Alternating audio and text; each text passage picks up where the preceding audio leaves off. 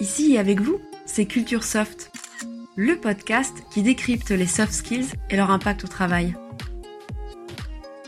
Proposé par CSP 210, leader des formations soft skills et management.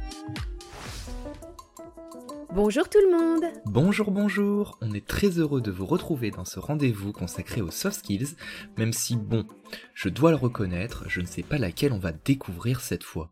Et oui, mystère Sauf que la patience et moi, ça fait deux. Ah bon, vraiment? Alors, euh, si je te dis qu'on parlait déjà de notre soft skills au 19e siècle, alors qu'on a l'impression que la notion est toute récente. Je ne vois pas du tout.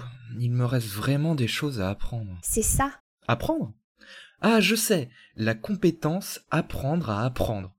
Mais ce que tu me dis m'étonne. Ça ne fait pas longtemps qu'on considère la personne qui apprend comme actrice de son apprentissage. Et pourtant si.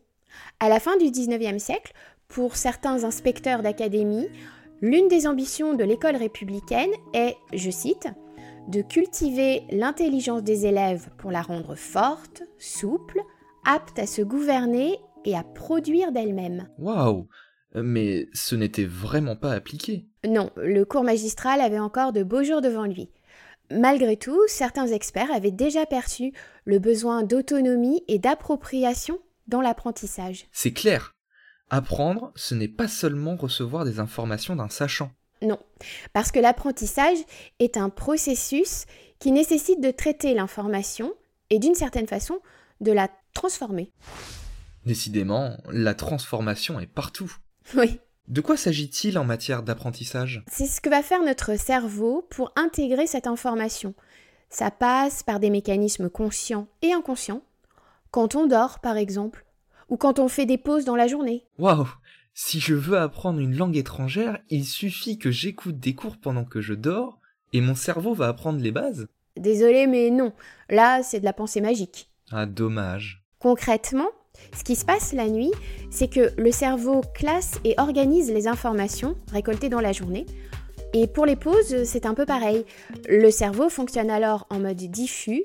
Ça favorise les déclics, par exemple, par rapport à une notion qu'on ne comprenait pas jusqu'à présent. Ça m'arrive souvent. Je bloque sur un sujet, je m'arrête, et d'un coup, je trouve l'idée qui me manquait. Voilà.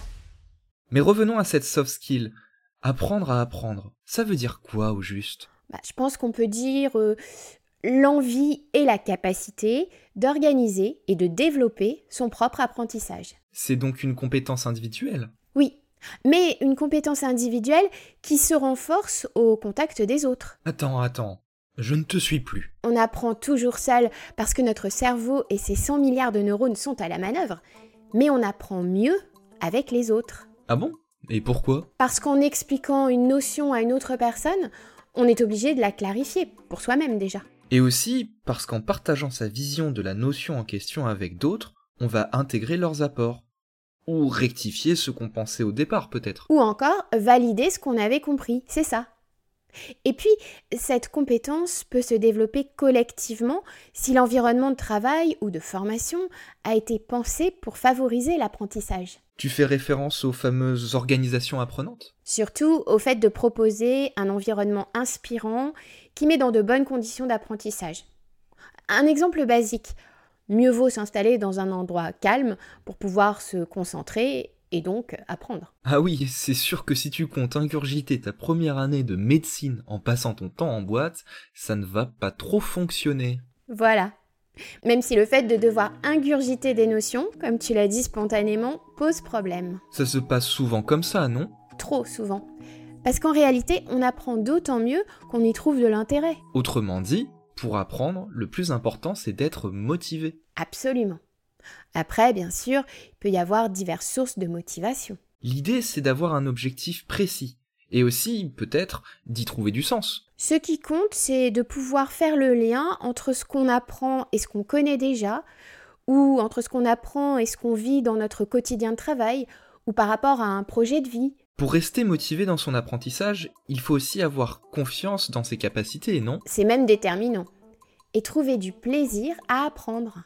Est-ce que j'ai bon si je dis que l'apprentissage se construit?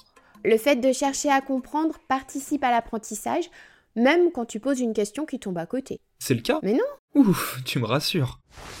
Je reviens à l'idée de construire son apprentissage. C'est nécessaire parce qu'on apprend en reliant le connu à l'inconnu, en associant ses connaissances préalables et celles qu'on est en train d'assimiler. Tout le monde apprend de cette façon-là, non? Oui, notre cerveau fonctionne comme ça. Ça n'empêche pas d'avoir des, des préférences d'apprentissage, des facilités plus ou moins grandes avec tel ou tel mode de perception ou de compréhension. Ah d'accord. Et par rapport à la mémoire, qui joue un rôle clé pour apprendre, on n'est pas tous égaux, n'est-ce pas? Ce n'est pas la mémoire qui est en cause, mais la mémorisation. Et il existe des techniques pour apprendre à mieux mémoriser. Je n'ai pas bien saisi la nuance. Qui dit mémorisation dit répétition. Il s'agit d'ancrer les connaissances. C'est-à-dire de répéter les nouvelles informations. Oui, les répéter par espacement croissant. Après le jour 0, le J0 du premier moment d'apprentissage, à J1, J3, J7 et J15. Waouh, c'est précis. Grâce aux neurosciences, on sait qu'en procédant comme ça, on renforce ce qu'on appelle la trace mémorielle. Il y a une autre chose intéressante à savoir. Au bout de 10 minutes, notre attention diminue. 10 minutes? Ah oui Il faut donc faire des pauses presque tout le temps Pas nécessairement. Dans le cadre d'une formation, on peut proposer des réveils attentionnels. On diffuse une vidéo ou un extrait de podcast, on propose un quiz. Bref, on casse le rythme avant de revenir à du partage de connaissances. Et pour apprendre, il est important de mettre en pratique aussi, non? Effectivement. La réalisation d'une action liée à ce qu'on vient d'apprendre va inscrire cette nouvelle pratique ou connaissance dans plusieurs types de circuits neuronaux. Ça permet de se l'approprier pleinement. Et est-ce qu'il faut vraiment séparer l'acquisition des connaissances et les émotions? Surtout pas. Les informations émotionnelles sont mieux assimilées que les autres. L'émotion se manifeste par des signaux auxquels notre cerveau prête attention, et, et si on remonte aux origines, ces signaux servaient à nous sauver la vie. Ah oui, alors ça se comprend. Et est-ce que tout ce qu'on vient d'évoquer suffit pour apprendre à apprendre? Non, on n'a pas encore parlé du recul dont il faut faire preuve sur la façon dont on apprend. Il faut se mettre en retrait quand on apprend? C'est bizarre. Pas vraiment se mettre en retrait, et pas au moment même de l'apprentissage, juste après, pour les fois suivantes. Je vois. Il faut réfléchir à ce qu'on a fait pour améliorer ce que l'on fera. Oui, en gros. Apprendre à apprendre, c'est développer des stratégies cognitives et faire preuve de métacognition. Oh là, quel terme J'avoue. Dit plus simplement, il s'agit de comprendre quelle méthode fonctionne quand on apprend, quelle méthode fonctionne pour soi-même, pas pour une autre personne, et quelle méthode ne fonctionne pas. De savoir aussi sur quelles aptitudes ou attitudes on peut capitaliser. Exactement. On sait par exemple que les capacités de communication écrite ou orale et la concentration nourrissent la compétence apprendre à apprendre. Tout comme la confiance dans ses possibilités de réussite ou la facilité à coopérer, je suppose. Absolument. Mesdames et messieurs, sous vos yeux ébahis, la connaissance de soi fait son grand retour.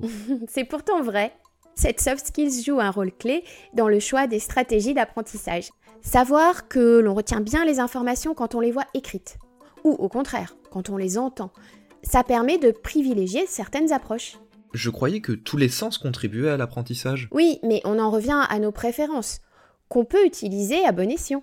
Et ces stratégies d'apprentissage sont valables quel que soit le contexte ou la compétence visée. Non, d'abord elles sont personnelles, et si elles ne fonctionnent pas, il faut pas se décourager. C'est sans doute qu'elles ne correspondent pas à l'objectif, à la situation ou au projet d'apprentissage.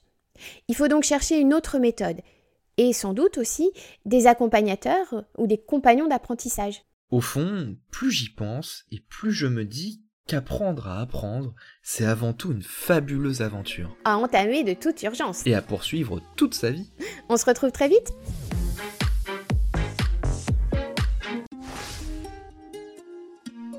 C'était Culture Soft, le podcast qui décrypte les soft skills et leur impact au travail. Retrouvez tous les épisodes sur le blog de CSP Docendie et sur vos plateformes habituelles. Merci de votre écoute.